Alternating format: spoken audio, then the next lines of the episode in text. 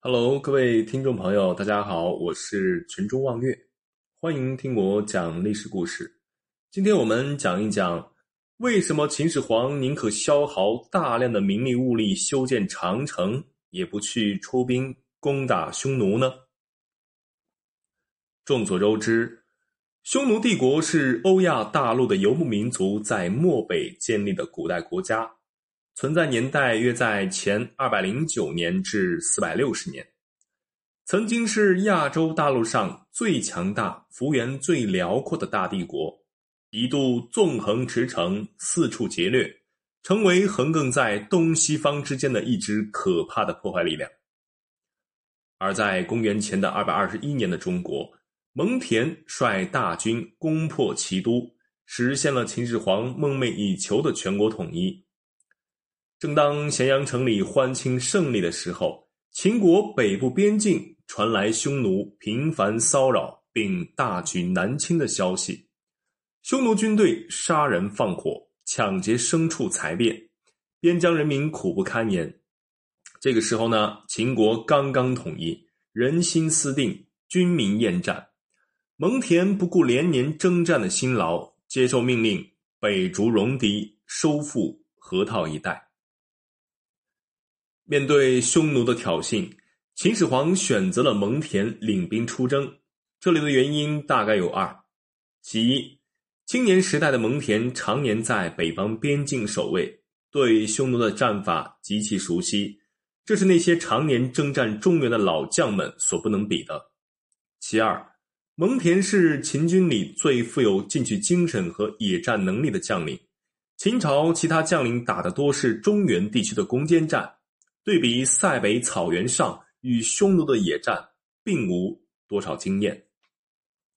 公元前二百一十五年，蒙恬率领三十万能征善战的大军，日夜兼程赶赴边关。扎下大营后，他一边派人侦察敌情，一边亲自翻山越岭查看地形。第一次交战，就杀得匈奴人人仰马翻，溃散草原。公元前二百一十四年的春天，又爆发了最具决定性的战争。蒙恬跟匈奴人在黄河以北进行了几场战争，匈奴主力受重创，最后匈奴人被彻底打败，向吴县的北边逃窜。史书上记载，匈奴人向北七百多余里。蒙恬并没有辜负众望，一战定河套，打得匈奴魂飞魄散。贾谊也曾经形容说：“胡人不敢南下而牧马。”这正是对河套战役功业的称赞。然而，胜利的秦军后来得到的命令却不是继续攻占漠北，而是转攻为守。三十万大军以战国时期燕、赵、秦三国的北方长城为基础，就地修筑长城，从西北的临洮一带一直延伸到了辽东，形成了横贯东西的。万里长城，那究竟是什么原因导致秦始皇停止北伐，反而去耗尽全国的财力人力去修筑长城呢？这么做是劳民伤财、本末倒置吗？我们站在秦始皇的角度来算一笔账。首先，秦始皇统治的民众基本上都是农民，而如果要深入大漠与匈奴作战，就需要相当大数量的骑兵。把平时基本不骑马的农夫转变为强大的骑兵，这不仅需要花费大量的时间、金钱，同时由于这些农民当了兵不能再从事农耕，还要蒙受生产上的劳动力损失。况且，即使有了强大的骑兵，还要送他们到北方深处作战，粮草的运输和损耗也是一笔很可怕的开销。众所周知，汉武帝雄才大略。曾经在对匈奴的战争取得了辉煌的胜利，可是劳民伤财，还大大削弱了国家的经济实力，间接导致了汉朝的衰落。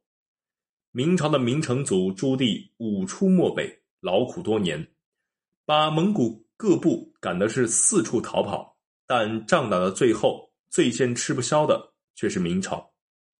由此可以想象，在秦始皇那会儿。当时中国的经济底子还远不如汉武帝和明成祖的时期，若是任由蒙恬如汉武帝和明成祖那般深入匈奴的腹地去远征匈奴的话，恐怕秦始皇早创的统一王朝还等不到秦二世上位就被毁掉了。而反观骑马的游牧民族，他们来去如风，掠夺农耕民族积累的财富，简直是轻而易举，收益惊人，可谓是成本低，收益高。那么，匈奴等游牧民族又怎么会不热爱掠夺战呢？所以，秦始皇借鉴先秦时期抵抗北方游牧民族的经验，想到了修筑长城。有了长城这种防御工事，流动的战场将会变成固定的战线，游牧民族就无法重演来了就抢、抢了就跑的闹剧。他们必须先在长城一线与守军打一仗。如此一来。防守的农耕民族可以从附近的农田获得粮食，进攻的游牧民族却远离了防放牧的草原，而且长城一线多为群山，重要的道路上又修建了坚固的关隘，步兵只要固守防线，游牧民族的骑兵就毫无用武之地。所以说，秦始皇修长城，它的成本比收益是要大的，所以耗尽全国的财力人力去修筑长城，对他来讲是一件非常划算的事情。